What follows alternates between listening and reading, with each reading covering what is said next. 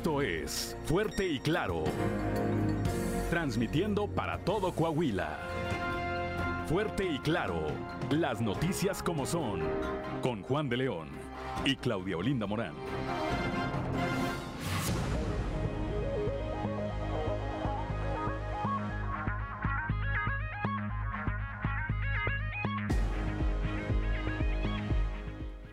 Son las 6 de la mañana, 6 de la mañana con 3 minutos de este martes 11 de octubre del 2022. Yo soy Juan de León y esto es Fuerte y Claro, un espacio informativo de Grupo Región. Como todas las mañanas, saludo a quienes nos acompañan a través de nuestras diferentes frecuencias en todo el territorio del estado.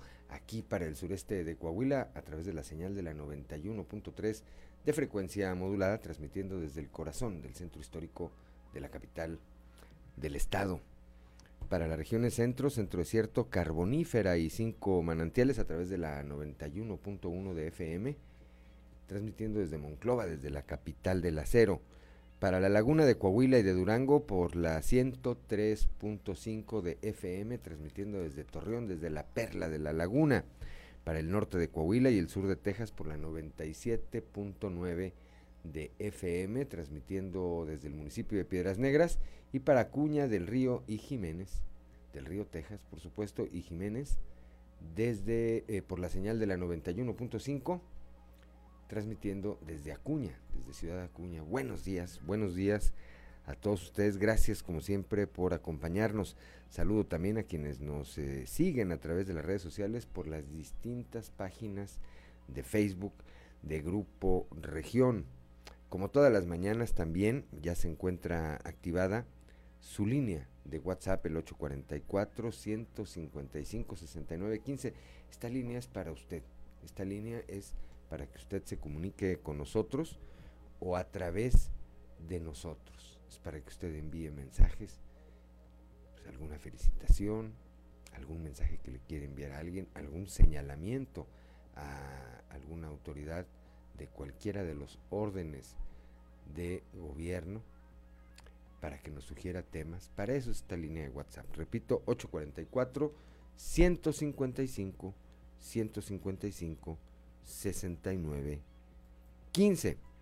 Son las 6 de la mañana, 6 de la mañana con 5 minutos. A esta hora tenemos una temperatura ya, eh, ya. Claudia Olinda Morán, como todos los días, muy buenos días. Muy buenos días, Juan. Y sí, a esta hora de la mañana, 6 con 5 minutos, la temperatura en Saltillo está en los 14 grados, en Monclova 18, Piedras Negras 20, en Torreón hay 17 grados, General Cepeda 12, Arteaga 12, en Ciudad Acuña 22 grados centígrados, en Derramadero al sur de Saltillo hay 11 grados, Musquis 18, San Juan de Sabinas 19, San Buenaventura 18 grados, Cuatro Ciénegas 18, Parras de la Fuente 15 y Ramos Arispe 15 grados. Pero si usted quiere conocer a detalle el pronóstico del tiempo para todas las regiones del estado, vamos con Angélica Acosta.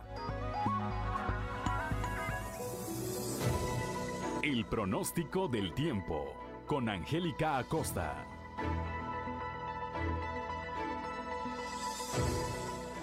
Amigos, ¿qué tal? ¿Cómo están? Feliz y maravilloso martes. Vámonos con los detalles del clima. Mi nombre es Angélica Costa en Saltillo. Máxima de 24 grados, mínima de 12. Al parecer se va recuperando la temperatura después de este frente frío número 2. Eh, durante el día parcialmente soleado va a estar agradable. Por la noche un cielo principalmente claro. La posibilidad de lluvia 25%. Eso es para Saltillo. En Monclova 31 grados como máxima, mínima de 16 durante el día. Periodo de nubes y sol. Va a estar muy cálido, va a estar agradable. Disfruta y aprovecha tu día. Por la noche un cielo totalmente claro. Probabilidad de lluvia 8%. Ahí está para Monclova. En Torreón también temperatura agradable, máxima de 32 grados, mínima de 16. Durante el día de un cielo soleado pasaremos a parcialmente nublado. No te preocupes, va a estar muy cálido. Y por la noche de igual manera un cielo totalmente claro. La posibilidad de precipitación es de 3%. Ahí está para Torreón. Excelente. En Piedras Negras máxima de 32 grados, mínima de 21 para este martes durante el día, periodo de nubes y sol. Se va a sentir cálido, va a estar agradable y por la noche de un cielo claro pasaremos a parcialmente nublado. La posibilidad de chubasco muy baja, 5% ahí para Piedras Negras. Excelente en Ciudad Acuña, máxima de 32 grados, mínima de 21. Durante el día periodo de nubes y sol va a estar agradable. Por la noche un cielo principalmente claro. La posibilidad de precipitación 6% ahí para Ciudad Acuña. Y vámonos corriendo hasta Monterrey, Nuevo León, en la Sultana del Norte. Se espera una temperatura agradable, máxima de 31 grados, mínima de 16 durante el día, periodo de nubes y sol. Va a estar agradable, va a estar cálido y por la noche un cielo principalmente nubladito. No hay de qué preocuparse porque la probabilidad de precipitación es muy baja, 10%. Amigos, ahí están los detalles del clima. Que tenga usted un maravilloso martes. Cuídese mucho y nos escuchamos mañana con los detalles del clima.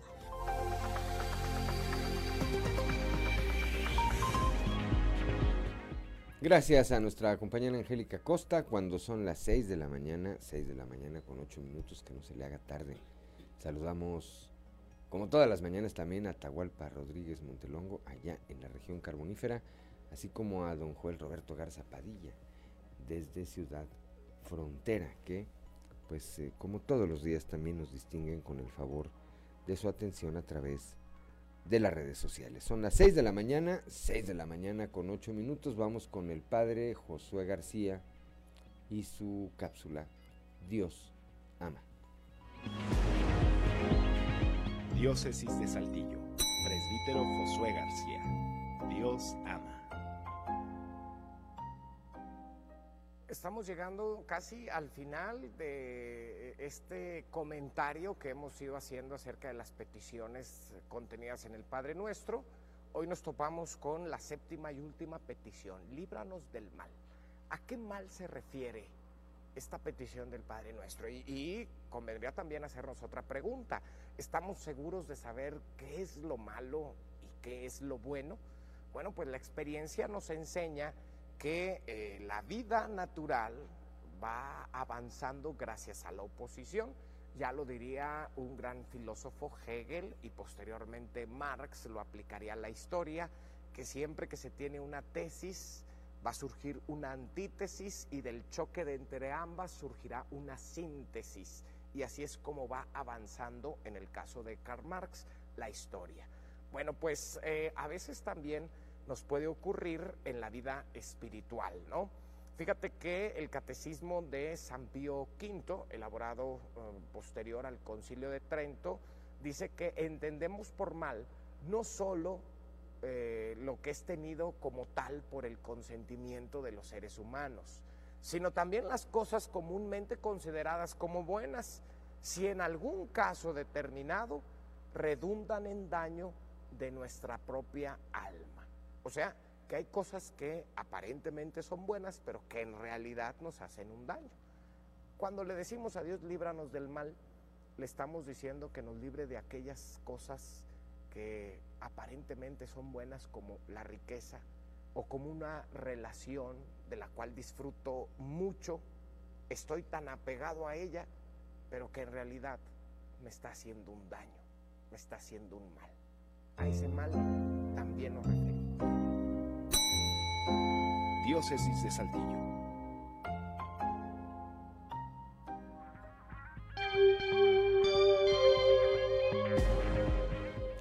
Son las 6 de la mañana, 6 de la mañana con 11 minutos.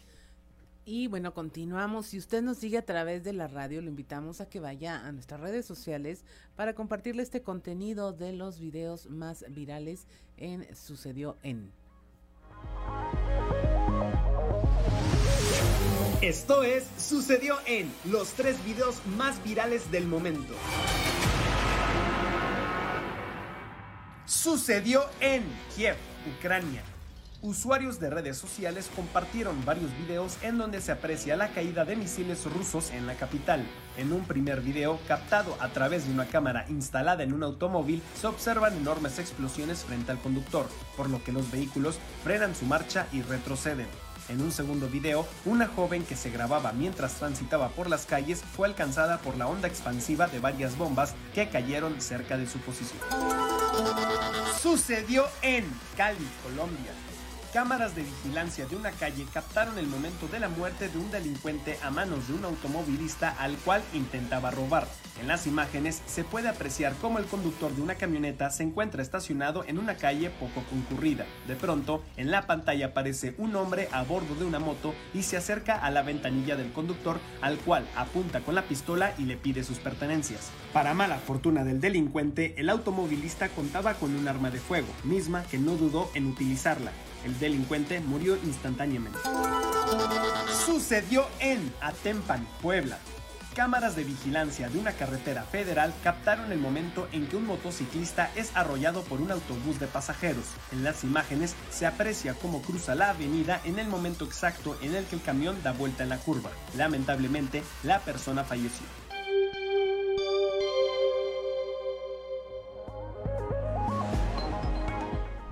Son las 6 de la mañana, 6 de la mañana con eh, 13 minutos ya. 6 de la mañana con 13 minutos. Que no se le haga tarde, que tenga un día tranquilo, salga con tiempo pues las responsabilidades del día, del día a día. Vemos que las prisas y el tráfico que normalmente hay en las, eh, sobre todo en las grandes ciudades, en las ciudades más grandes, aquí de nuestro estado provoca, provoca eventualmente que tengamos algún percance. Son las 6 de la mañana, 6 de la mañana con 13 minutos. Saludo a mi tía Margarita Briones Luna, que ya, como todos los días, aquí nos está echando porra. Saludos, tía. Y vamos directamente con mi compañero Néstor González. Han transcurrido ya, pues me parece que 72 horas. Corrígeme si estoy mal estimado Néstor González, y Rocío Aguilar Zamarripa, esta mujer cuya desaparición fue denunciada, eh, que ocurrió ahí en la Sierra de la Marta, pues sigue, sigue sin aparecer. Muy buenos días, Néstor. Juan, muy buenos días. Eh, en efecto, están eh, por cumplirse ya eh, 72 horas de eh, la desaparición de esta persona eh, ayer se estuvo realizando una búsqueda durante todo el día. Eh, cuerpos de rescate, de protección civil, de bomberos de Arteaga, de la Policía Municipal, eh, también bomberos de Saltillo, incluso la Fiscalía de Personas Desaparecidas ya se integró a la búsqueda con la ayuda de Protección Civil del Estado de Coahuila y de Nuevo León, así como senderistas y rescatistas.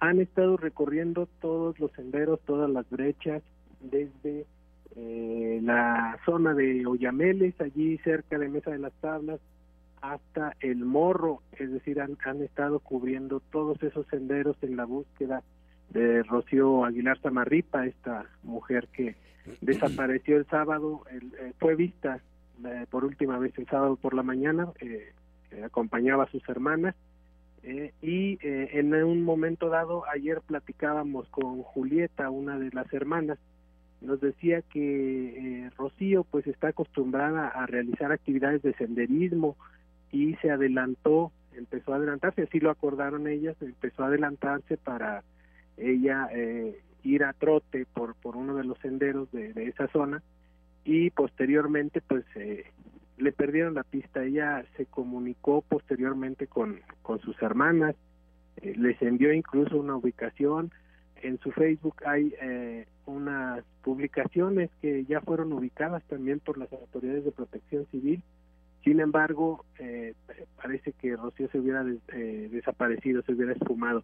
Vamos a escuchar el relato que nos hizo Julieta Aguilar, una de las hermanas de Rocío. Ya lo teníamos planeado. Ella se iba a ir trotando porque ella trae muy buena condición. Y ella le iba a dar hasta dos, tres horas y luego se iba a regresar y en el camino nos iba a recoger, por así decirlo. ¿Usted le mandó una ubicación a ella después de que la dejaron de ver? Sí, haz uh, de cuenta que nosotros empezamos a subir a las 8 y como 8.15, 8.20 fue cuando dijo, bueno, hermanas, este, le, me voy a adelantar. Sí, hermana, adelántate. Y este y haz de cuenta que al, a las 9.21 me mandó una ubicación. Ajá. Y me dijo, es que Hermana, porque de hecho me hizo una llamada como a las 9 de la mañana, a mi teléfono no, al teléfono de mi otra hermana, este me la pasó y me dice, oye, lo que pasa es que este se me hace que me equivoqué, me fui para la izquierda en lugar de la derecha. Y le dije, no, hermanita, es a la derecha.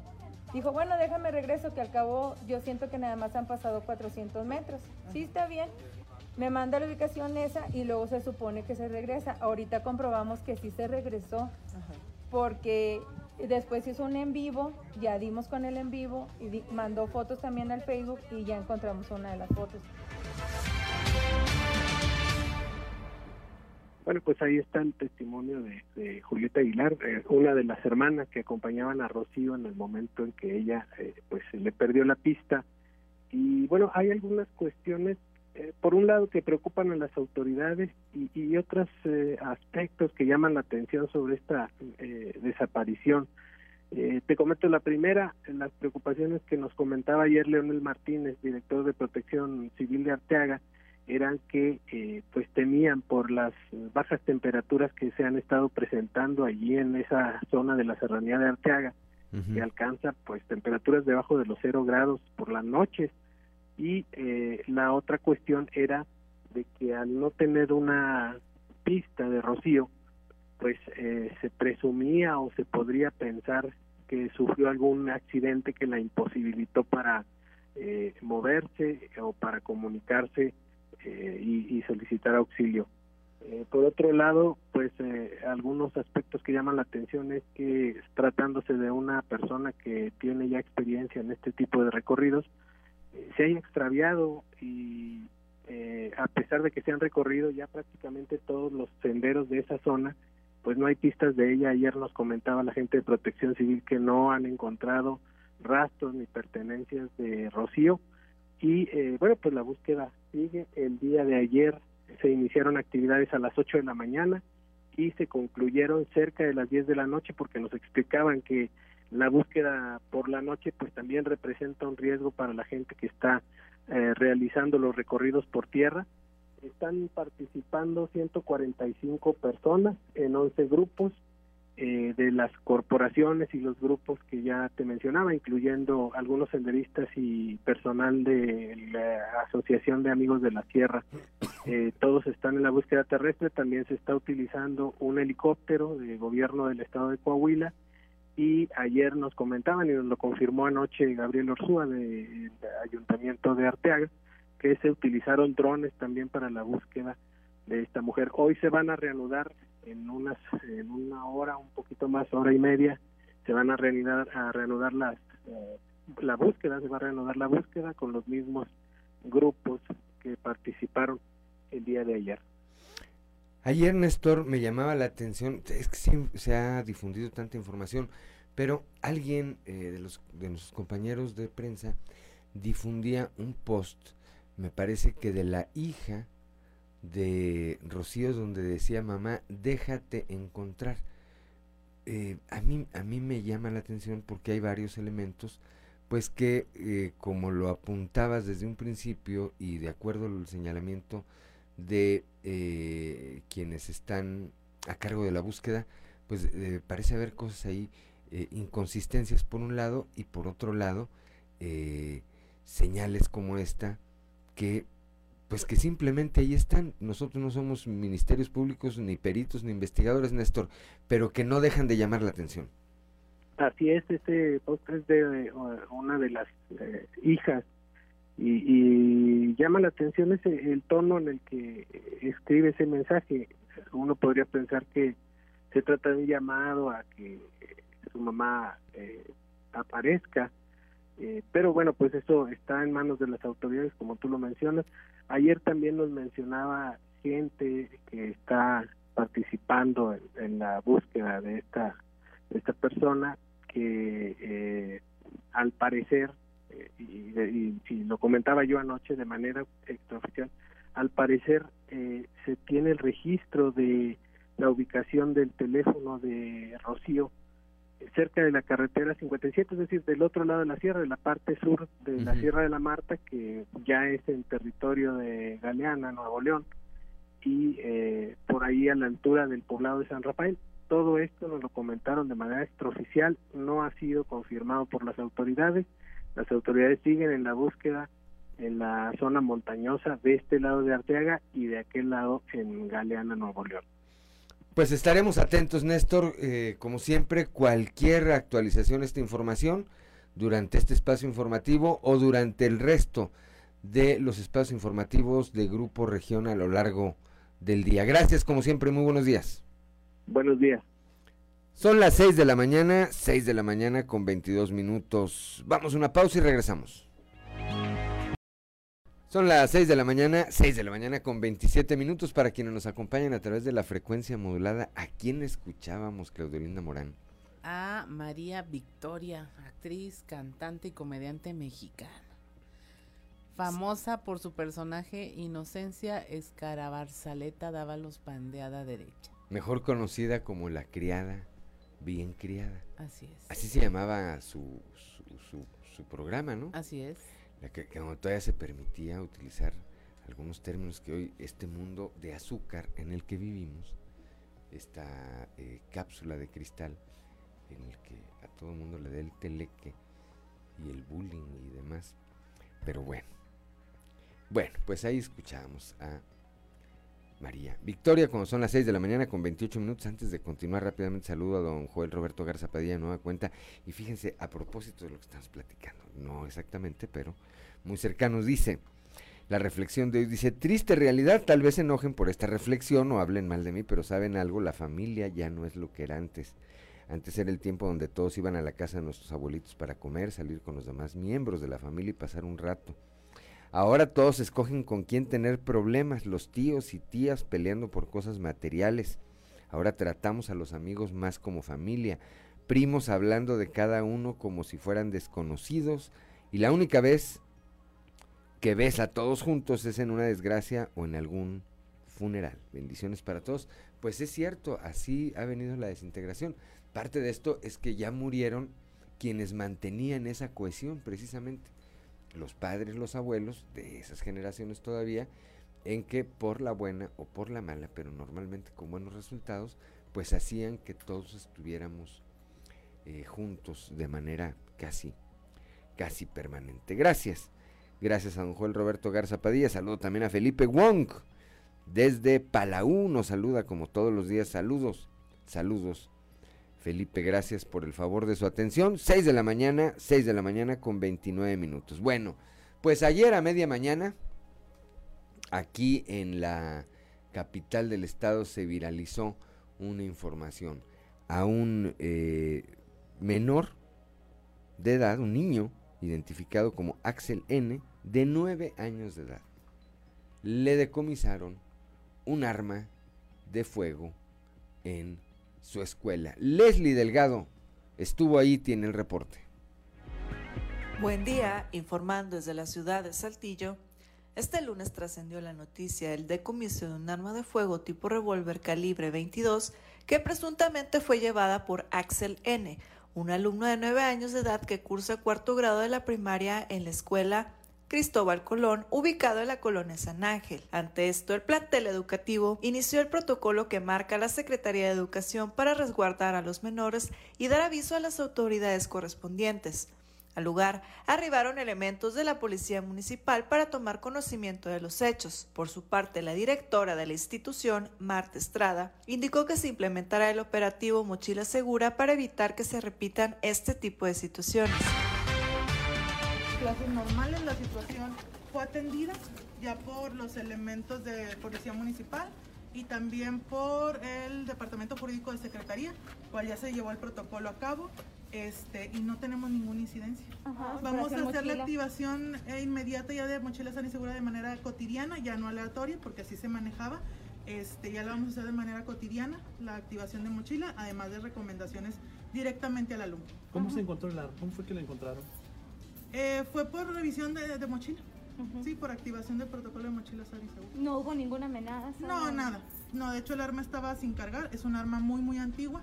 Creemos que hasta puede ser de colección. Entonces al alumno pues, se le hizo fácil echarla a la mochila para enseñarle a sus amiguitos o algo así. Agradezco la intervención y deseo que tengan un excelente día. Son las 6 de la mañana, 6 de la mañana con 32 minutos. Y nos vamos hacia el norte, en Ciudad Acuña están aumentando considerablemente los casos de violencia contra la mujer. La información con nuestro compañero Ricardo Ramírez. Durante este 2022 se ha notado un incremento considerable en el número de casos de violencia hacia la mujer en los hogares. Así lo comentó Blanca Estela Garza Guajardo, titular del Centro de Justicia y Empoderamiento para las Mujeres. Dijo que en muchos casos el tema económico se convierte en el principal detonante de la violencia se nos ha disparado la violencia, pero por eso estamos trabajando con más ganas para poder ayudar a las mujeres y que vean que no están solas, que hay un centro de justicia cerca de ellos y que pueden acudir y que para eso estamos, para darles todos los servicios que el señor gobernador quiere que ellas tengan derecho a todos los eh, tengan derecho a toda la oportunidad que tenemos ahí y que ellas puedan aprovechar eso. Las mismas mujeres nos comentan que la violencia ha sido porque están en la casa y desgraciadamente la situación económica este pues les ha afectado mucho. Bueno, nosotros lo que se busca es dar la herramienta para que ellas tengan que no tengan que estar aguantando violencia o las que no viven violencia que puedan tener una mejor calidad de vida para ellas, para sus hijas y para sus hijos. Informó para Fuerte y Claro Ricardo Ramírez. Gracias a Ricardo Ramírez allá desde Acuña cuando son las 6 de la mañana, 6 de la mañana con 33 minutos.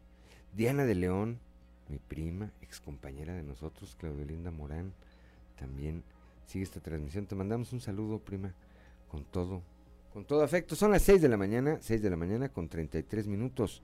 Vamos con Raúl Rocha, mi compañero aquí en la región sureste. Hay déficit de guarderías para atender a hijos de mujeres que trabajan. Esto lo señala el dirigente de la Canacintra, aquí en el sureste del estado, Eduardo Garza Martínez. Buenos días compañeros, información para hoy. Para el presidente de Canacintra, Coahuila Sureste, Eduardo Garza, hacen falta más guarderías que atiendan la demanda de las mujeres trabajadoras en la industria y que no tienen en dónde dejar a sus hijos. Agregó que en la región sureste se pudieran construir 20 guarderías más y el déficit persistiría. Además, para Coahuila Sureste podríamos tener unas 20 más fáciles y, todavía no acabaríamos.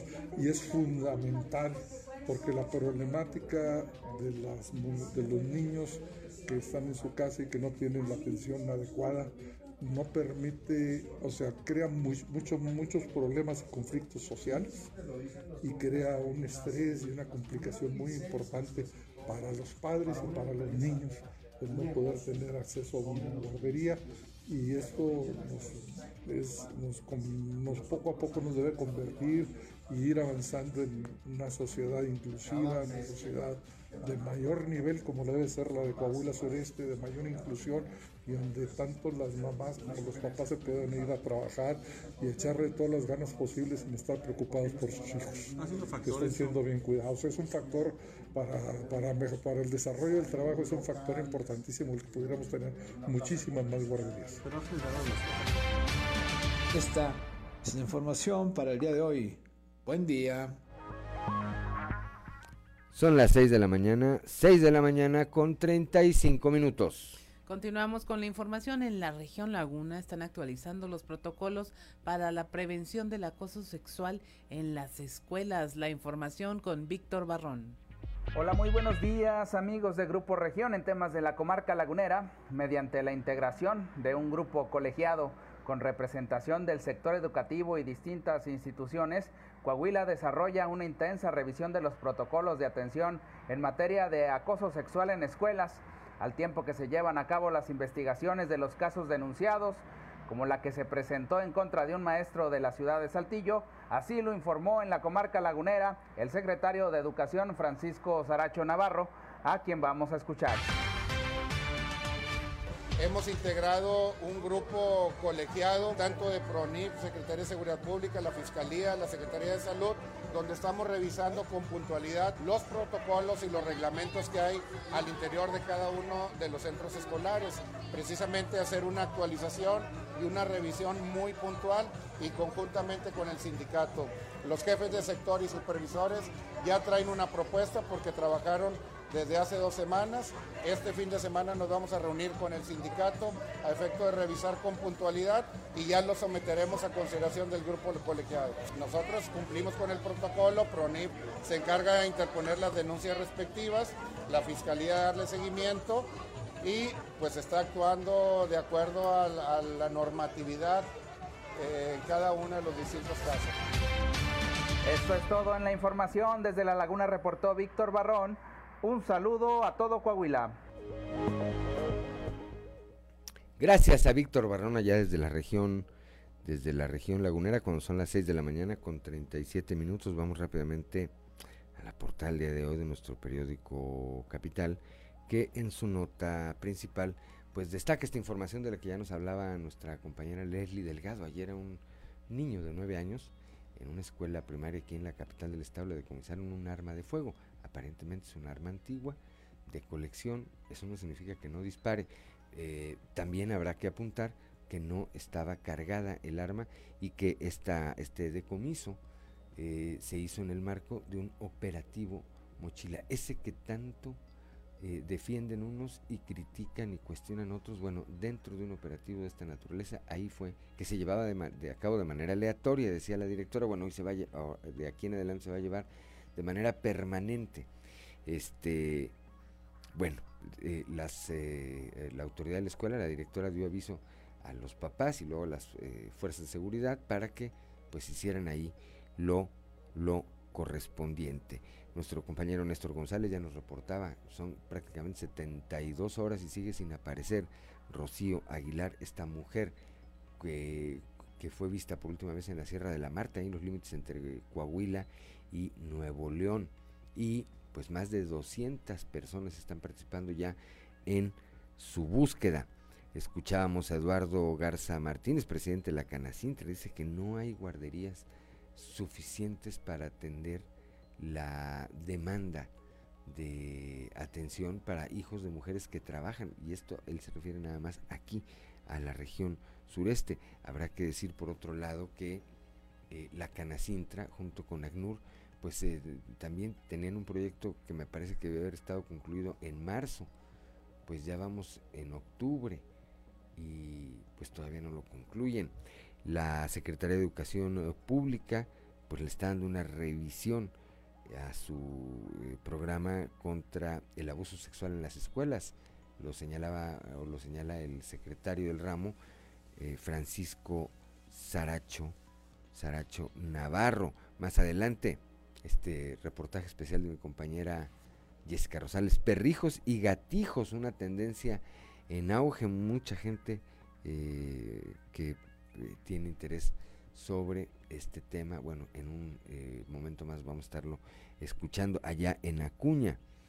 Eh, durante este año se ha notado un incremento considerable en los casos de violencia hacia la mujer. Esto lo señala Blanquestela Guajardo, quien es titular del Centro de Justicia de Empoderamiento para las Mujeres ahí en ese, en ese municipio. Aquí en la capital del estado, el programa Saltillo Me Gusta avanza. Ahí las direcciones involucradas trabajan en tiempo y forma para mantener la ciudad pues agradable, bonita, en perfectas condiciones. Así lo establece el alcalde José María Fraustro Siller. Como parte de las acciones eh, del eje de inclusión de la estrategia social mejora, el secretario del ramo Manolo Jiménez y el presidente de la Comisión de los Derechos Humanos en el Estado, Hugo Morales Valdés, firmaron un convenio con la Unión de Organismos Empresariales en la región, en la región sureste. Y finalmente ayer estuvo el gobernador Miguel Riquelme en la región lagunera.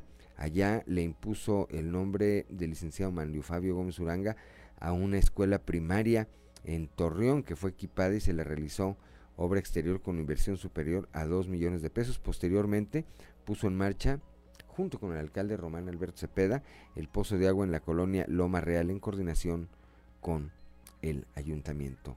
Ya lo señalábamos. Son las 6 de la mañana, 6 de la mañana con 41 minutos.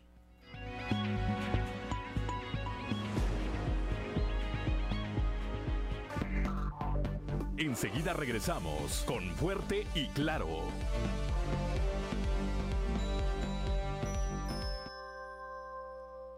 Vivir en Saltillo. Son las 6 de la mañana, 6 de la mañana con 46 minutos. Para quienes nos acompañan a través de la frecuencia modulada que escuchábamos, Claudio Linda Morán. Escuchábamos a María Victoria con Así, Así. Así, y su clásico, Pujidito le decían, ¿verdad? Sí. Ahí está, Ricardo López sí se la sabe, está bailando. Ricardo Guzmán, no, pues es un hombre muy joven, muy joven también, como eh, nuestra invitada de hoy, la diputada Mayra Valdés. Yo creo que ni nacía la diputada todavía cuando ya Ricardo López y yo ya bailábamos las de María Victoria.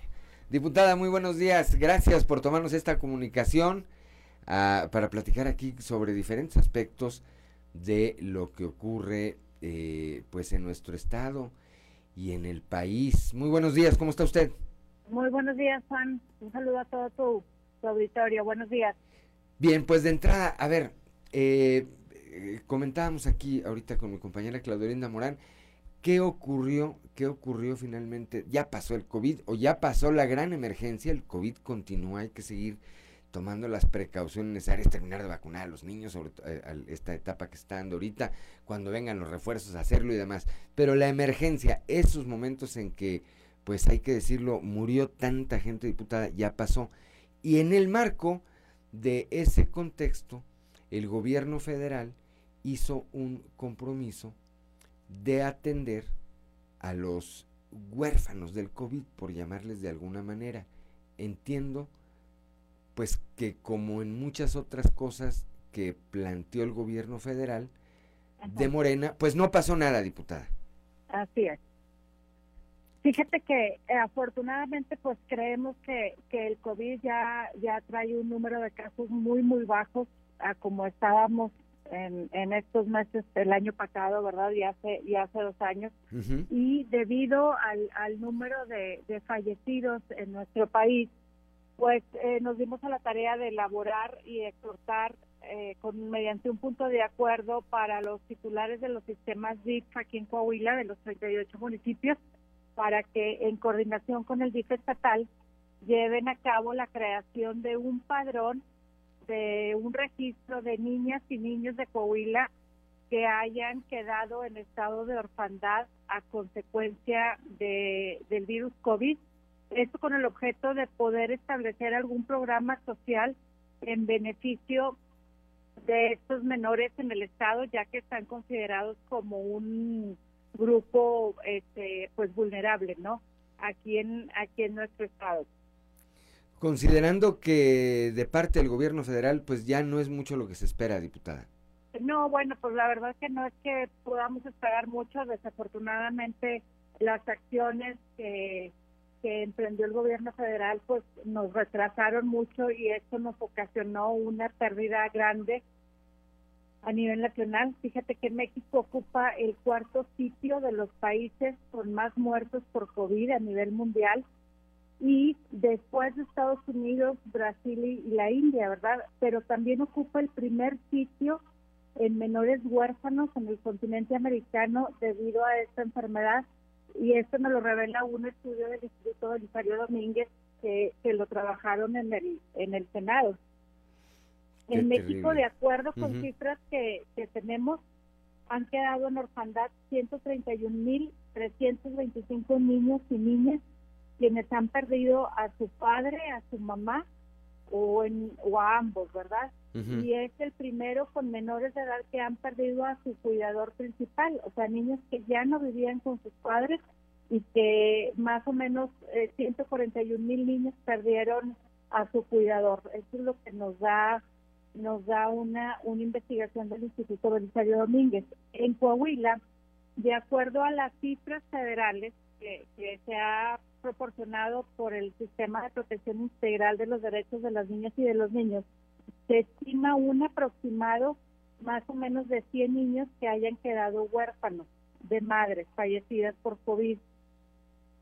Así lo señaló la, licenciada María Teresa Araiza, directora del organismo Cien Saltillo. Y también menciona, lo cual nos pareció aquí poder crear y trabajar en conjunto con ellos, que no hay alguna dependencia que contenga una cifra exacta.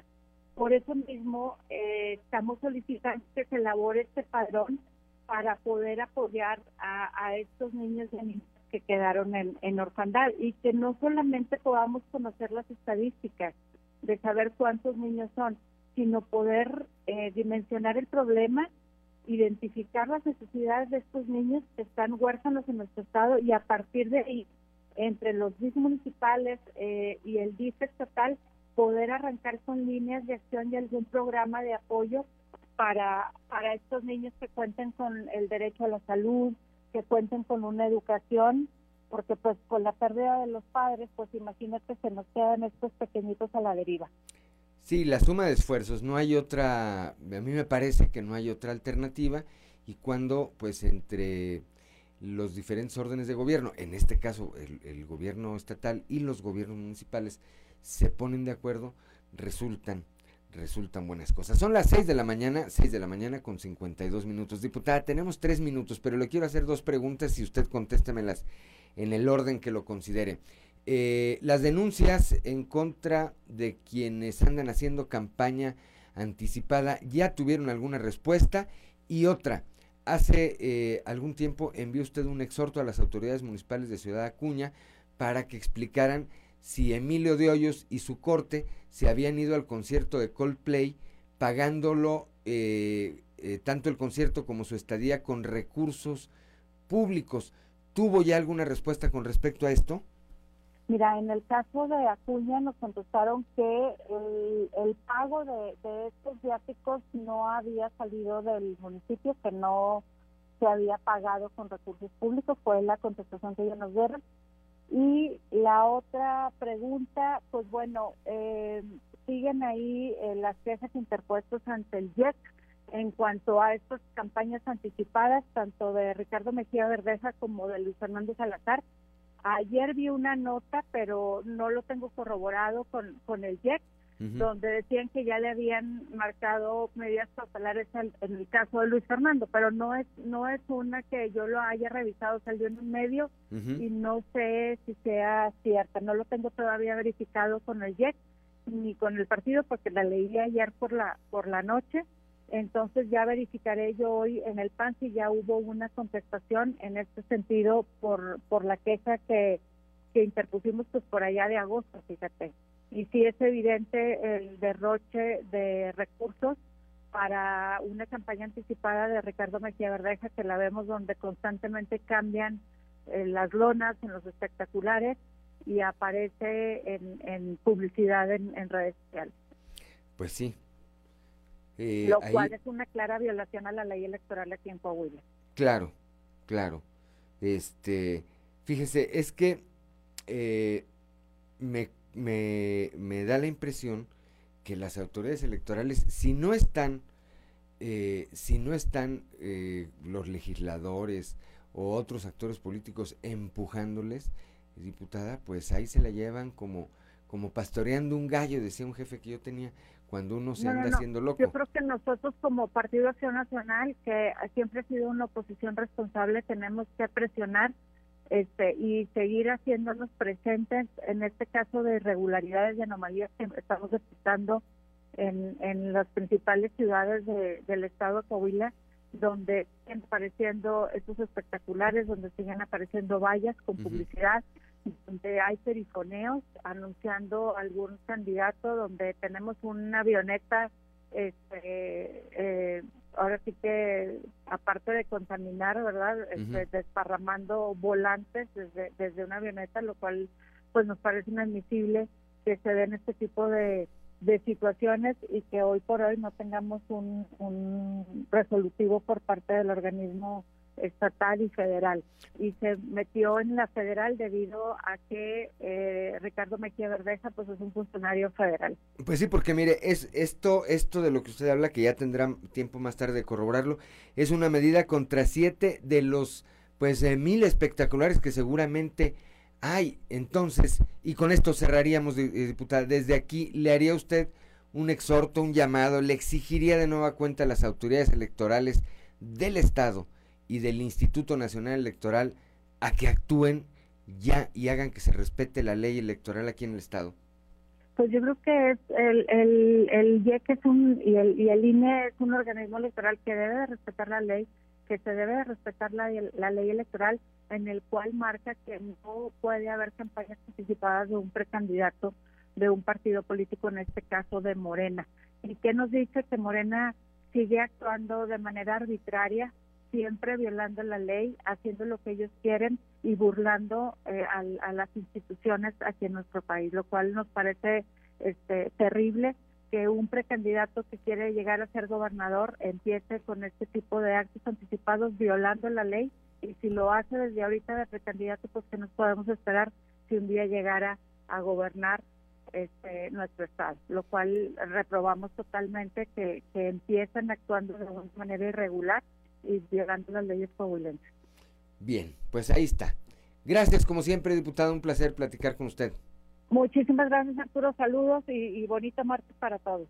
Buenos días. 6 de la mañana, 6 de la mañana con 57 minutos. Rápidamente antes de irnos al corte, don Francisco Zarco dice, saludos Claudia Linda Morán y Juan de León por acá en la carretera 53 al sur, disfrutando lo fresco del clima y la calidez de un exquisito café.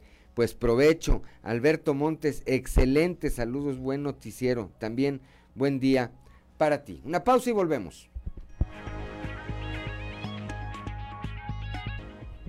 Son las 7 de la mañana, 7 de la mañana con un minuto. Rápidamente, antes de ir con nuestro amigo Osiris Cantú, Claudio Linda Morán, para quien nos acompañan a través de la frecuencia modulada que escuchábamos. A María Victoria, por supuesto, ahora con Qué bonito siento. Qué bonito siento. 7 de la mañana con dos minutos. Osiris Cantú, yo no sé si sería de tu agrado o no, pero seguramente te acuerdas de María Victoria interpretando esas melodías. Hombre, ¿cómo no? este, de gran éxito en su tiempo, todos la, la sabíamos prácticamente. Sí, ¿verdad? Eh, María Victoria. María Victoria. Que muy buena cantante y una excelente comediante también, ¿no? ¿Cómo no? Muy guapa en su tiempo, ¿verdad? Muy guapa, se distinguía, pues tenía una cinturita así, chiquitita, chiquitita. ¿eh?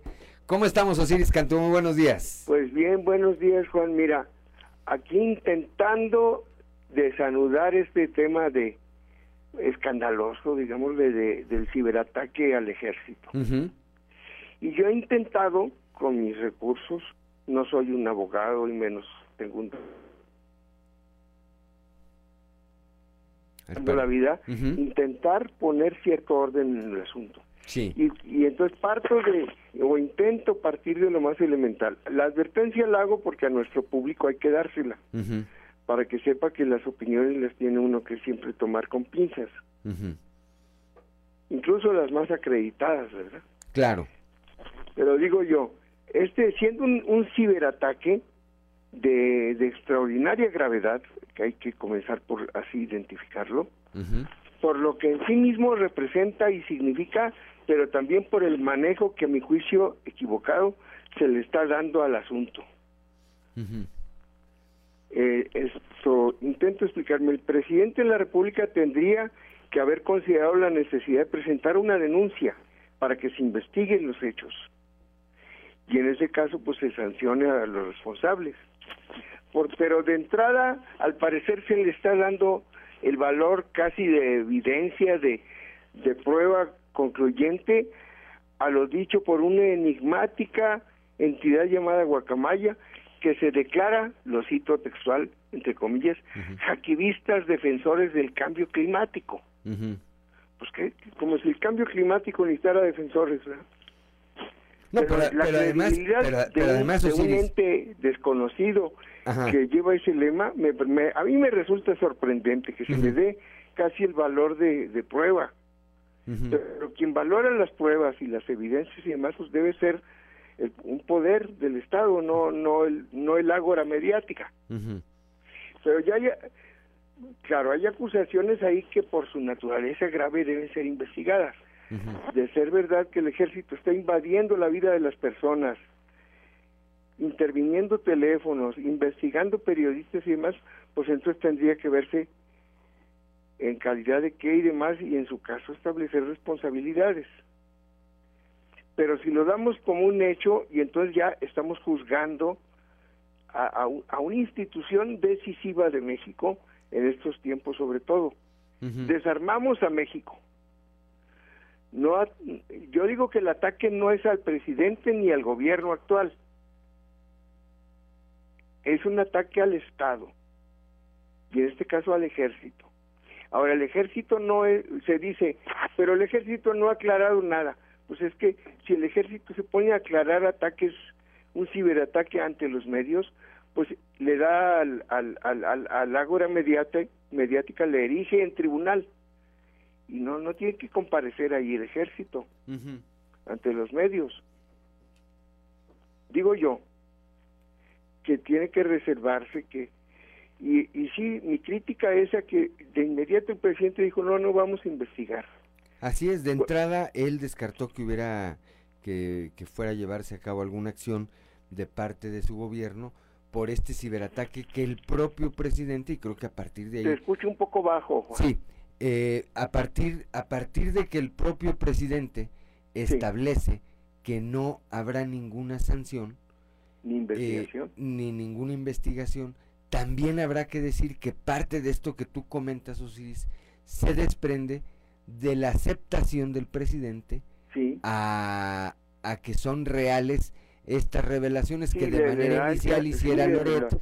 Sobre este material que le habría y hecho llegar esta desata, organización. desata una andanada que es la que estamos viendo, incluso de, de personas que yo respeto mucho, opinólogos muy acreditados, muy serios, como Silva Herzog. Yo incluso en alguno de estos comentarios que hemos hecho aquí, he leído extractos de opiniones de él, lo respeto mucho.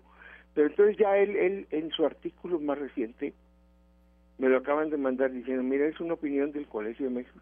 Y digo, sí, yo lo reconozco, pero no, no, no creo que deba de dársele valor de prueba, eh, ¿cómo dicen los abogados? Prueba concluyente o como sea, a, a lo que dice un ciberataque, que está violentando la seguridad del Estado. Es un, pre- yo- y bueno, cuando el presidente dice no voy a investigar, se refiere primero a los hackers y segundo a los a los posibles imputados en, por lo- las revelaciones, ¿no? Claro. Pero son dos cosas distintas. Lo primero que hay que investigar es la veracidad de, de- porque yo también puedo inventar toda la información. Ya sé que no es tan fácil, pero pero si, si ellos mismos son hackers, pues deben tener toda la tecnología para hacer lo que se les dé la gana. Para a lo mejor una parte puede ser verdadera y otra inventada, o qué sé yo. Pero pone en, también en riesgo a personas esa información porque da a conocer nóminas, nombres de cargos de más de, de militares. Eso pone en riesgo la vida de muchos de ellos. Claro. En fin, yo, yo, lo- mi comentario es en ese sentido. No es experto, no es una opinión calificada. Es una, porque como ciudadanos nosotros no somos quien ni para culpar ni para exonerar a nadie, pero sí para que se exija, para exigir que se respete la ley y la Constitución, que es la que está amenazada también. ¿Cómo vamos a, a- a defender la soberanía, la, la seguridad interna y la externa de México poniendo, como está poniendo prácticamente de un ejército, de un régimen de- ah, dictatorial, de un que no es México ni ha sido desde Victoriano Huerta, ¿verdad? Claro. No hemos tenido un, un régimen oprobioso como el que prefigura el, el ciberataque. Entonces aquí tenemos que defender a México, digo yo. Sí, bajo esa óptica, pues evidentemente que primero está el país, primero están las instituciones. No estamos defendiendo a ningún militar en particular, a ningún hombre, No, es ni exonerándolo ni nada. Me queda en claro. Poner Pero, en bueno, orden, pues se trata de poner en orden las cosas, situarlas sobre, sobre los que tienen la autoridad para calificar las pruebas, para analizarlas, revisarlas con la tecnología que sea necesaria. Y eso pasa por una denuncia, la formal denuncia que tendría que hacer el presidente como jefe supremo de las Fuerzas Armadas. Pero pues no la va a hacer. O sea, dijo que no, y menos el secretario de la defensa también, habrá que aclararlo. Claro, sí, el, pero el secretario hace lo que le ordena el presidente. Sí. No creo que de mutuo propio vaya a hacer nada, y menos si después que el presidente que dice que no, ¿verdad? Pues sí. No se va a revelar a eso. Pues veremos, veremos qué ocurre, Osiris Es Cantú. que esto va para largo, ¿verdad? Totalmente. Vamos a estar atentos a ver qué más dicen y a ver si en algún momento, sea el propio presidente o sea la Secretaría de la Defensa, pues se toman alguna acción legal por estos hechos. Aquí lo vamos a estar comentando y consignando. Muy bien, Juan. Pues un fuerte abrazo a ti y a tu auditorio. Igualmente, Osiris Cantú, gracias como siempre. Saludos. 7 de la mañana, son las 7 de la mañana con 10 minutos. Continuamos en este espacio, en este espacio eh, informativo y le agradezco mucho a eh, Kitse Fernández que esté hoy con nosotros aquí. Y, eh, bueno, tú eres fundador de Amonit. Sí, soy funda- director fundador. Director y días, fundador de Amonit. Gracias, gracias por tu presencia. Ya hemos platicado otras veces aquí, Claudio Linda y tu servidor contigo, sobre pues eh, lo que implica hoy todo el tema del- de la literatura, de los libros. Sigue leyendo la gente, no lee. Kitse. Pues es un segmento, eh, me parece que obviamente mu- muy, muy corto, pero sí existe gente todavía. Estamos hablando de que tal vez dos de cada diez personas se acercan a la lectura, pero pues por esas dos hay que trabajar. Pues estamos hablando de una población muy grande, ¿no? También. A esa parte iba. A ver, hay quienes eh, eh, en algún momento se deciden a poner un restaurante, hay quienes se deciden a poner una constructora. Este, ¿Tú te decidiste un día poner una editorial? Sí, bueno, realmente empezamos como una revista digital. Lo de nosotros era un trabajo académico que, que comenzamos en un taller de, de ciencia aquí en Coahuila. Entonces hicimos nuestra revista y poco a poco fue, fue creciendo y con el tiempo nos, nos encargaron hacer una coedición con el Consejo de Ciencia de Coahuila Ujú. y, y sacamos un libro gratuito. Y ahí nos dimos cuenta que la gente todavía seguía buscando libros. Sobre todo, nosotros estamos enfocados a niños, niñas y adolescentes. Pero también la gente grande se acercaba, señor- Ujú. señores ya de 60, 70 años, se interesaban mucho por la lectura. Y fue así que empezamos esta, esta labor editorial. Primero con digital, luego libros impresos y luego audiolibros. Y a partir de, de cinco años a la fecha hemos realizado cerca de 30 proyectos editoriales entre libros y audiolibros. Y nos damos cuenta que la gente sí busca este, nuestros productos. Obviamente es, es un mercado eh, muy segmentado, pero sí siguen, siguen buscando esto. Nosotros este año hemos tenido ocho ferias de libro Y en cada feria vemos experiencias distintas en diferentes estados de la República. Hoy vamos a Monterrey. Antes, antes de ir a esta otra parte que queremos que nos platiques de buenas noticias para Monit y para ti en lo personal, yo te preguntaría, a ver, por ejemplo, es un ejemplo, ¿eh? Eh, porque es el que nos queda muy cercano.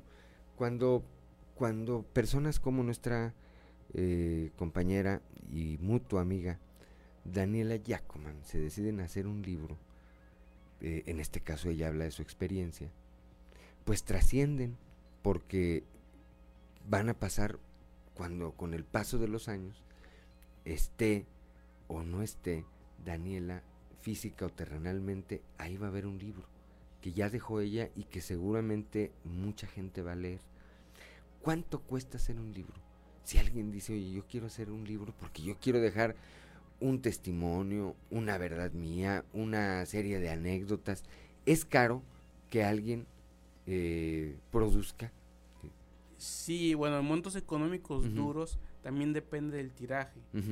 Eh, afortunadamente en Coahuila y en México se está dando mucho el tiraje de autor, que, que, que autores independientes se están animando a sacar libros y están imprimiendo de a poquito, de, Ajá. a- de a 10 ejemplares, de 100 ejemplares.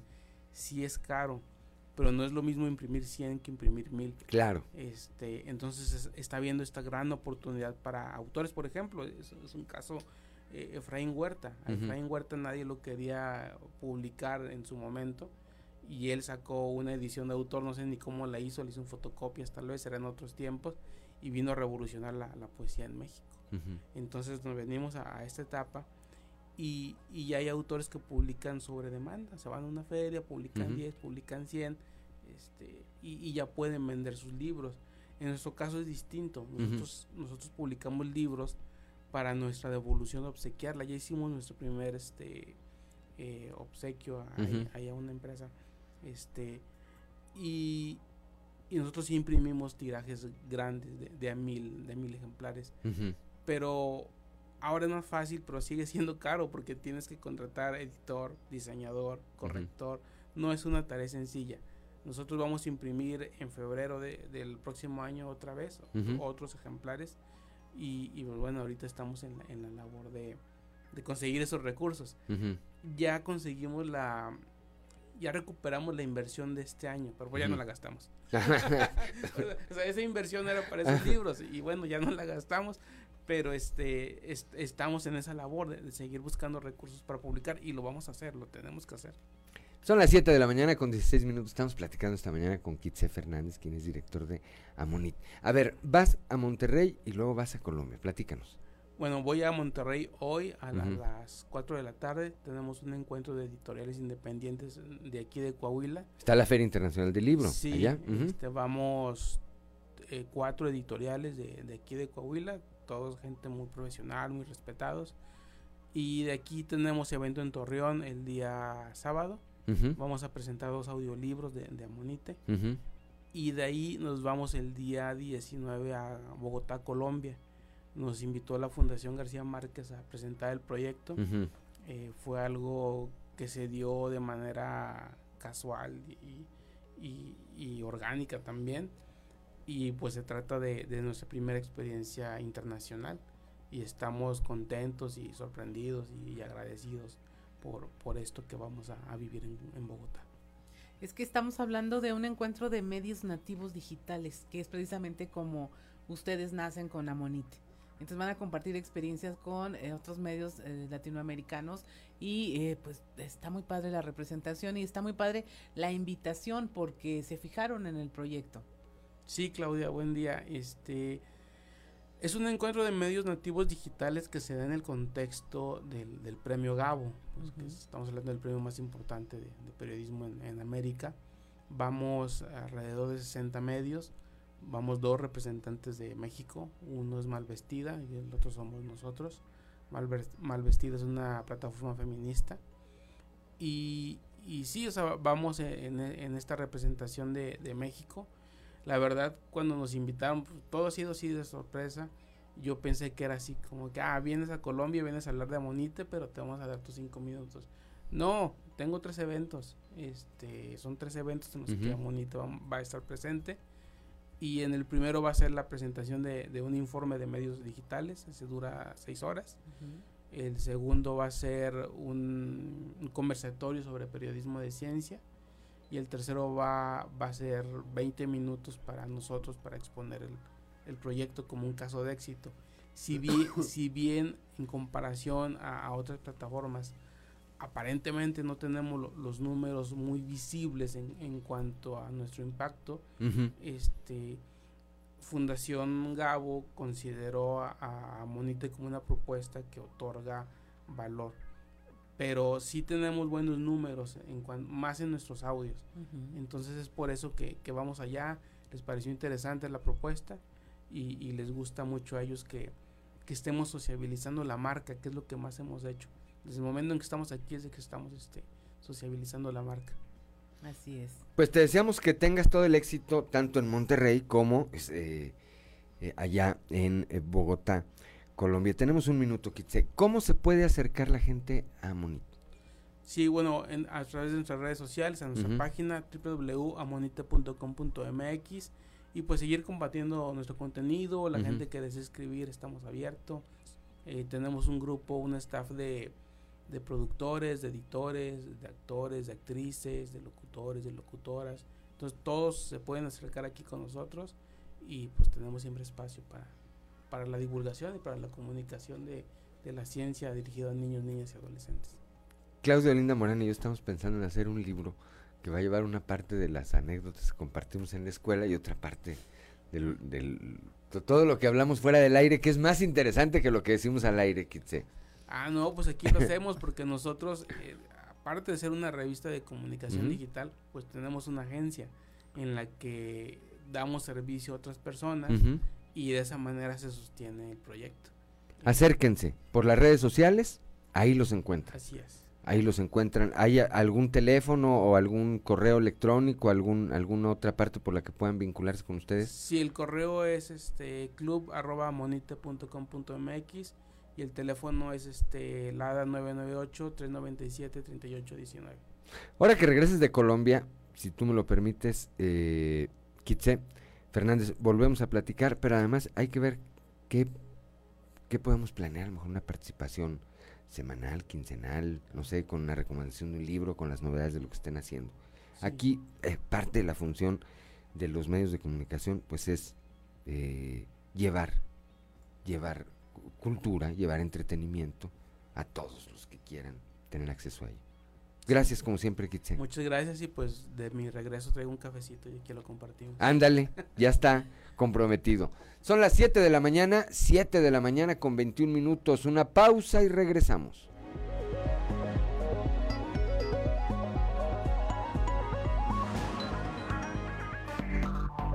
Enseguida regresamos con Fuerte y Claro.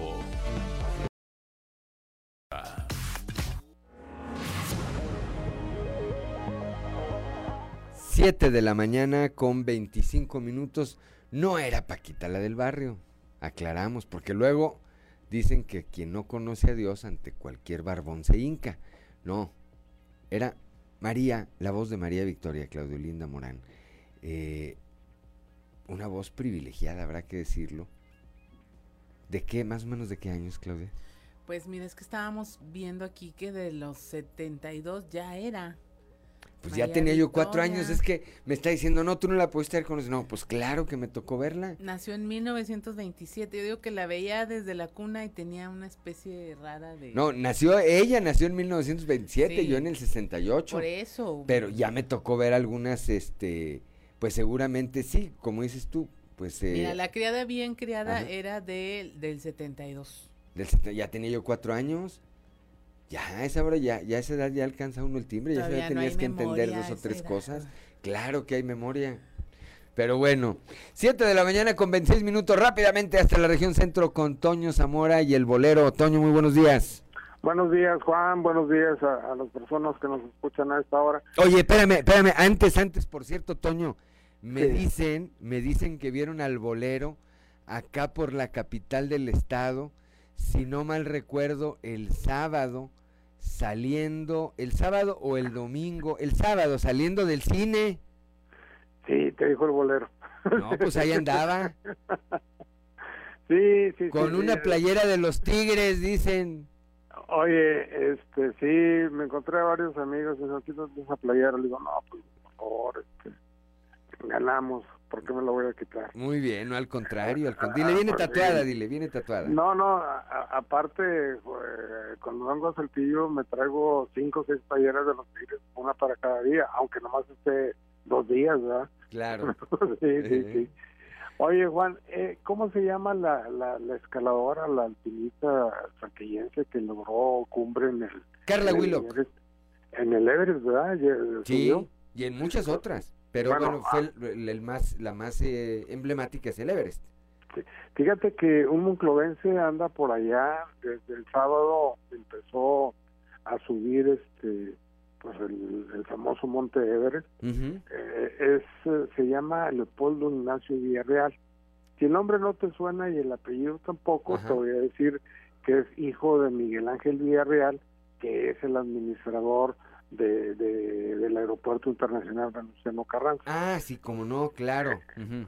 Entonces, este, ahí anda el chavo tratando de, de llegar a la cumbre y pues ojalá y, y lo logre porque sería, eh, si no el primer coahuilense, porque fue esta mujer, eh, sí el primer moncloviano, el primer monclovense que, que hace que hace cumbre, ¿no? Pero Yo mira, a ver, sea el importante. primero, sea el séptimo, sea el que sea, siempre lograr una meta de esa naturaleza. Sí, claro. Pues es eh, significativo. Un saludo a Miguel Villarreal y por supuesto a su hijo le deseamos el éxito. no son misiones fáciles, eh, es eh, implican implican una serie de riesgos a la integridad de las personas. Por eso es importante ir bien preparados, pero pues eh, ya cuando te avientes a, a ir a una eh, a un objetivo de esta naturaleza, también es porque vas bien preparado. Le deseamos de verdad, de verdad todo el éxito, Toño. Fíjate, fíjate que este, cuando yo me enteré de esto, eh, de inmediato dije, va Chihuahua, qué buena onda que este chavo anda, anda subiendo, escalando el Everest. Pero en ese momento estaba yo, estoy viendo una serie en, Netflix del terremoto del 2011, precisamente en el Everest. Dije que le mando, le digo a Miguel Ángel que vea esta serie, no, no le digo nada, no, porque luego se va a asustar. Es muy impresionante ese, ese documental. Eh, son tres, cuatro capítulos de media hora cada uno, pero pero muy importante, vale la pena mirarlo, este, Juan. Y hoy pararía la producción de nueva cuenta Altos Hornos de México a las 7 de la mañana. Sin embargo, eh, hubo contraorden del alto mando, le, les mandaron eh, mensaje a los jefes este, en el sentido de que siempre sí se pagó el coque brasileño que estaba allá detenido, varado en el puerto de Altamira. y, pues bueno, hoy continúa la, la producción como si nada hubiera pasado, Juan. Pues eh, lo que yo digo siempre, mientras le vaya bien a Altos Hornos, le va, bien, a la región y le va bien a Coahuila, Toño. Así es. Al margen de cualquier consideración, obviamente sus directivos y particularmente Alonso Ancira tiene sus tirios eh, tiene sus tirios, tiene sus troyanos, hay quien, este, ah, quienes les cae muy bien, hay a quienes no les cae bien, pero al final del día me parece que la preocupación de todos, como buenos coahuilenses, no como aquellos que quieren que le vaya mal al Estado todos los días que amanecen rezándole para que ocurra alguna tragedia, pero como buenos coahuilenses tenemos que desear que le vaya bien a la economía y que eso nos permita seguir en la ruta del desarrollo que tenemos, Toño. Así es, Juan. Pásala bien, platicaremos el día de mañana. Hasta mañana. 7 de la mañana, 7 de la mañana con 31 minutos. Mira, aquí me escribe Cande, dice, sí, se escuchaban los pujitos de la criada. Es que era la criada bien criada. Te digo, es que Claudia piensa que a los cuatro años Iba a decir que antes éramos más abusados los niños, pero capaz que se viene una manifestación ahorita aquí. O sea, ¿se acuerdan de la... Éramos más perceptivos, vaya. ¿Se acuerdan de María Victoria? Pero no tienen memoria para otras cosas. Ahí hay, algo. un issue. Un sí, bueno, pues así pasa, así pasa a veces. Siete de la mañana con 32 minutos, Claudio Linda Morano. Pues estamos por eh, eh, comunicarnos con nuestro estimado Osiris sin la guitarra, pero... ¿Ya está? Eh, ya está. Osiris Cantú. No, Osiris García. Es Osiris García, mejor conocido como el prófugo del registro civil. Hey, ¿qué onda? Te ¿Eh? mando un saludo. ¿Cómo estás, Osiris? Bien, vos, ¿cómo están todos ustedes por allá? Bien, aquí estamos, aquí estamos, este, pues ya en martes, Osiris. Agarrando friecito, vos. Agarrando fresco, ya son, pues ya es el, es el tiempo, ¿verdad? Ahora sí que ya eh, hubo bastante calor en los meses anteriores y ahora ya tanto al amanecer como eh, por la tarde-noche pues sí tiene que ponerse cuando menos un chaleco. Sí, oye, hay dos Osiris en, en, en Coahuila y, no los cambiando el apellido. Oye, no, deja tú en Coahuila, tenemos dos Osiris aquí, en, el, en el espacio. Tenemos dos sociales. tenemos, Ricardo, nomás tenemos uno. No, dos Ricardo, aquí los tengo enfrente, Ricardo López y Ricardo Guzmán. Este, fue un lapsus, una disculpa. Vienen, vienen en pareja, vienen en pareja de dos en dos.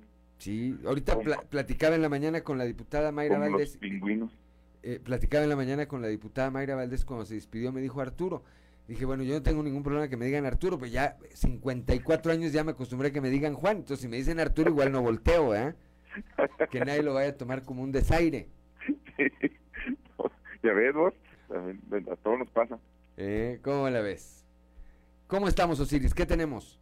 Bien, eh, vos estuve eh, revisando algunas notas de lo que había sucedido en la semana. Esta semana pasada eh, me, extrañó bastante un comentario de Román Alberto Cepeda, el alcalde de Torreón, manifestándose respecto a la elección dentro del PRI.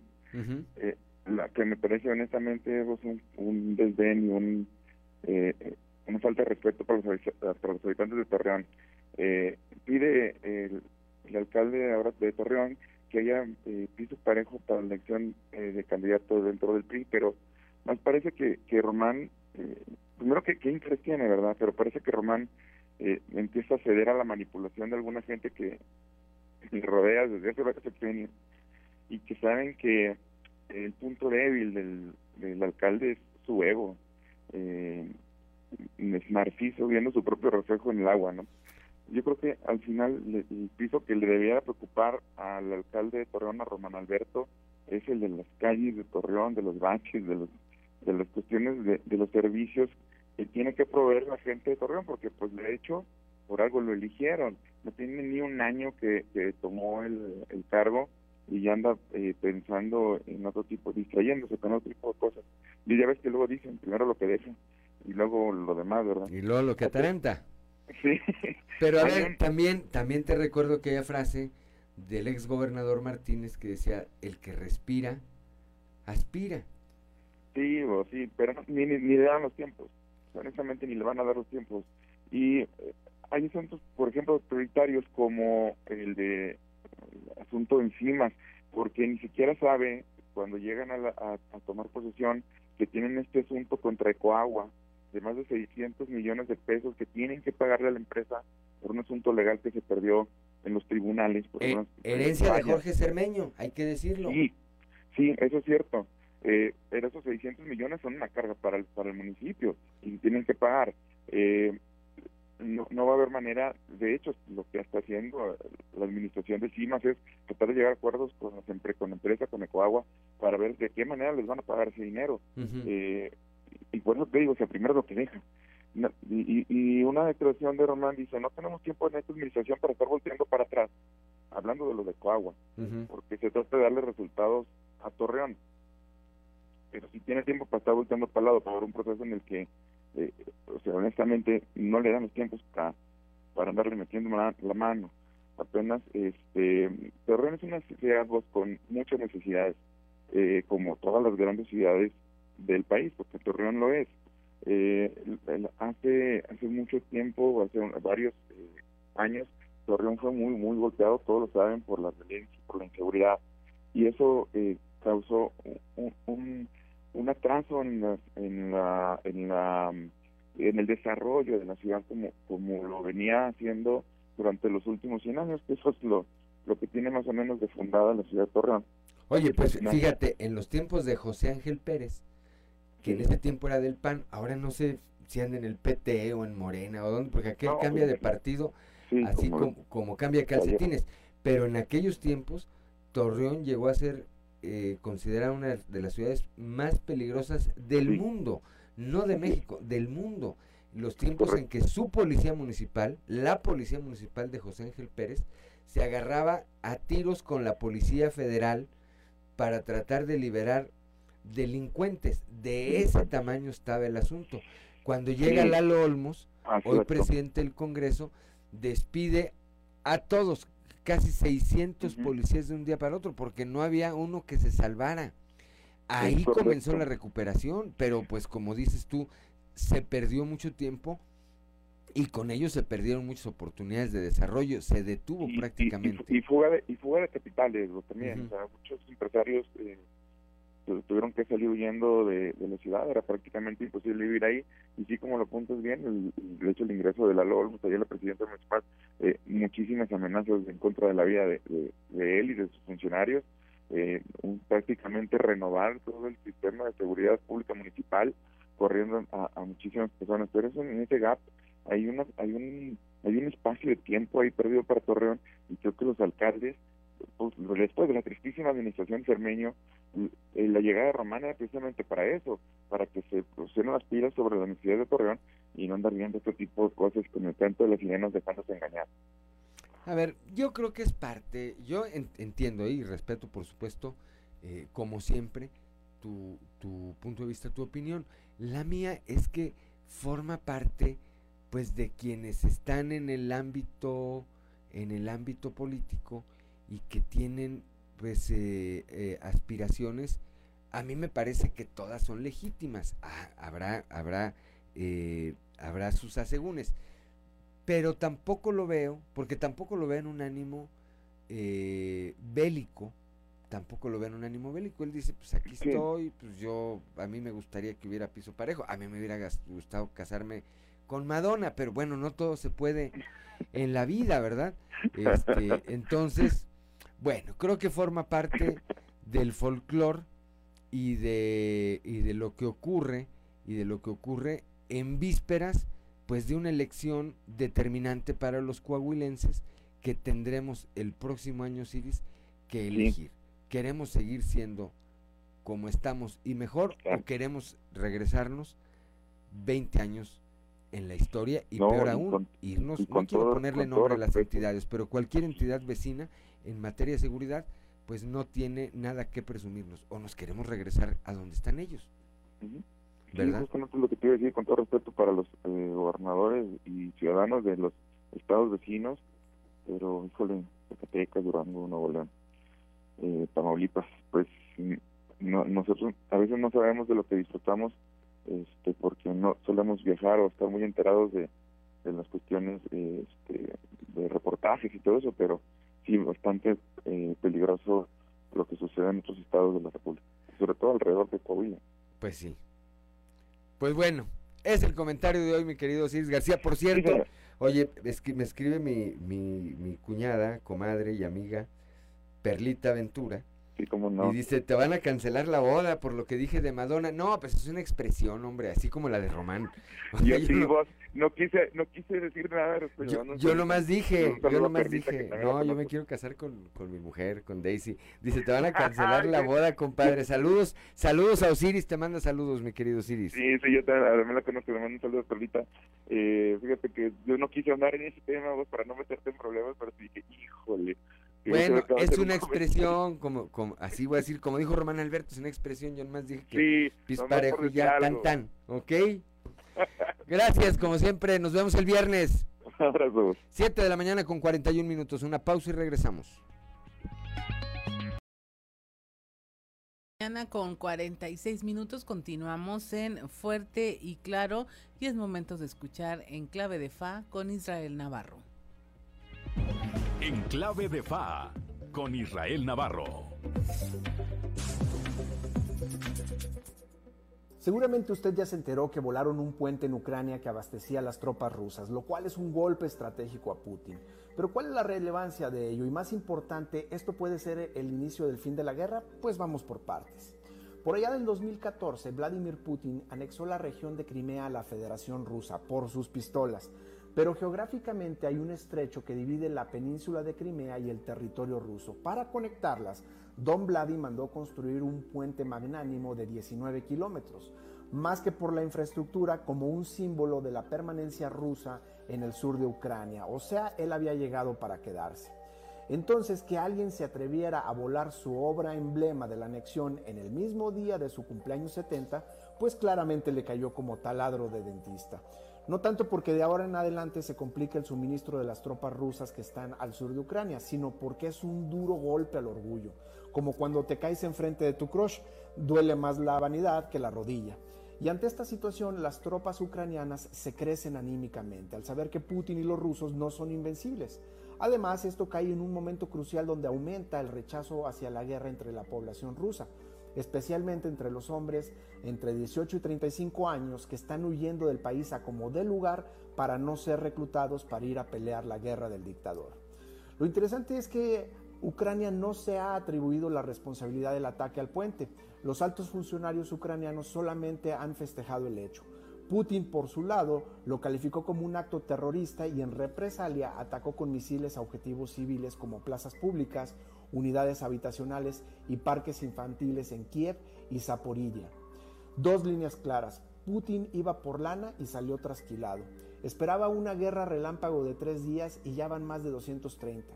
El tiempo le está jugando en contra. Mientras más días pasen, más va perdiendo terreno en lo militar, en imagen internacional, en lo económico y en el apoyo de su pueblo, por más represión que haya al interior del país. Y segundo, y esto es lo peligroso, cuando un dictador está acorralado sin otras salidas, está la tentación de usar la opción nuclear, literalmente. En este momento la comunidad internacional tiene alertas prendidas porque no se sabe cómo pueda reaccionar Putin ante un escenario de derrota inminente que cada vez se vuelve más factible y en el que tenga que responder por crímenes de lesa humanidad. En resumen, no es la caída del puente de Kerch, sino el augurio que ello conlleva. Yo soy Israel Navarro, les recuerdo mi Twitter, arroba Navarro Israel. Nos escuchamos a la próxima.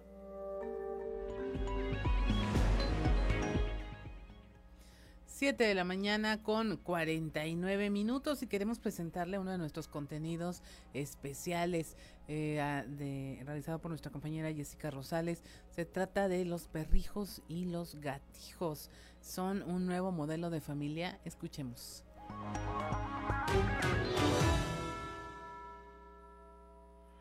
Perrijos y o gatijos es una tendencia que se ha popularizado en el país y en el mundo, y en muchos hogares la mascota se ha convertido en un integrante más de la familia. Incluso algunas parejas han decidido sustituir a los hijos por esto que hoy podría considerarse para algunos como un nuevo modelo de familia. Según la encuesta nacional de bienestar de diciembre de 2021, elaborada por el INEGI, el 69.8% de los hogares mexicanos y el 73.4% de la población adulta tiene una mascota. Para algunas personas, al morir su mascota, viven un duelo. ¿Qué opciones tienen para darles una despedida digna? En el ejido La Rinconada, a unos 20 minutos de Saltillo sobre la carretera Monterrey, existe el primer cementerio de mascotas del norte del país abierto al público desde mayo del 2021 y hoy alberga dos cuerpos de perros enterrados y cinco urnas con cenizas, servicio que se ofrece a los habitantes de Coahuila y Nuevo León.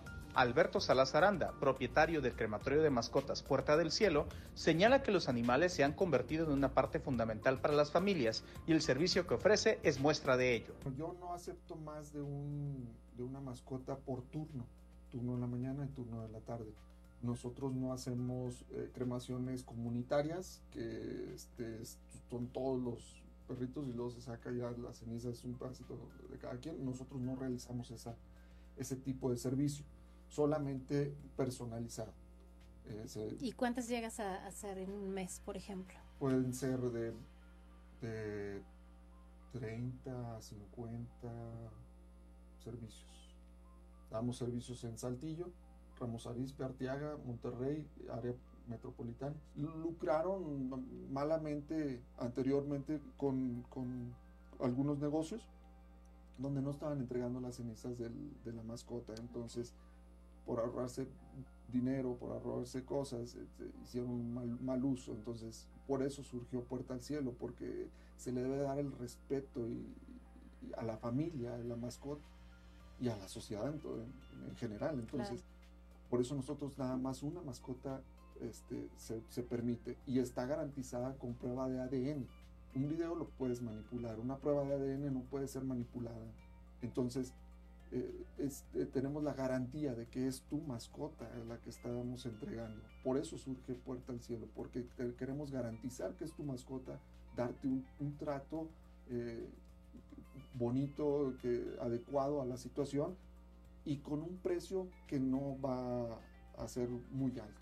Alejandra Aruel es propietaria del establecimiento Pau Gau, dedicada a la venta de accesorios para mascotas, pero además se describe como parte de las nuevas generaciones que no están interesadas en tener hijos y dedicar su atención a lo que ella llama su manada. La verdad es que sí tengo clientes que como yo piensan, ¿sabes qué? Yo no voy a tener hijos, yo voy a tener perrijos o gatijos. Pero también tengo clientes que tienen a sus niños y acuden al local con sus niños, con sus niños y con sus gatijos y con sus perrijos. Entonces, como comentábamos, creo que es un tema generacional. Hablándote desde mi persona, eh, yo sí tengo la decisión de que no tengo, o sea, no, no quiero tener, no quiero tener hijos. Este, estoy dedicada ahora sí que a mi manada eh, de, de, de perrijos. Em, no lo sé, tal vez se deba un poquito a este tema de, responsabilidades. Eh, yo recuerdo que, en algún lado leí, eh, no sabría, no recuerdo exactamente dónde, pero leí donde eh, decían algo como es que pues quieren evitar responsabilidades, son muy egoístas, incluso decían. Este, digo aquí yo creo que la, este, la maestra Gaby me va a poder, me va a poder este, dar más información, pero decían ese tipo de, de cuestiones. Yo la verdad pues tal vez me puedan decir egoísta, pero no me siento preparada. O sea, en, en mi mente no creo tener la preparación y la verdad es que no quiero cargar con esa responsabilidad de un humano. Cargo con la responsabilidad de una mascota que también es una responsabilidad muy, muy grande. Desde el punto de vista psicológico, la afectividad con las mascotas suele ser positiva. Sin embargo, cuando la atención hacia el animal representa el descuido o daño a otro ser humano, se debe considerar un foco rojo. Así lo considera Gabriela Linares Acuña, docente y experta en salud mental de la Facultad de Psicología de la UADC. E, esos casos, creo, tienen que ser tratados como tal, como definitivamente cuando tú tienes una incomodidad ante lo que estás haciendo o alguien te indica de tu familia, oye, es que estás descuidando a tus hijos por darle a tu perro, estás comprando las croquetitas en vez de comprarle comida a tus hijos, estás descuidando a tu pareja por estar ubicado en eh, solamente en la atención a tu a tu perrito, a tu mascota, ahí sí creo que tenemos que empezar con focos rojos. Dicen, ¿sabes que estás tratando de humanizar a, la mascota? ¿Hasta dónde es positivo, hasta dónde no? Creo yo que la salud es lo que nos diría.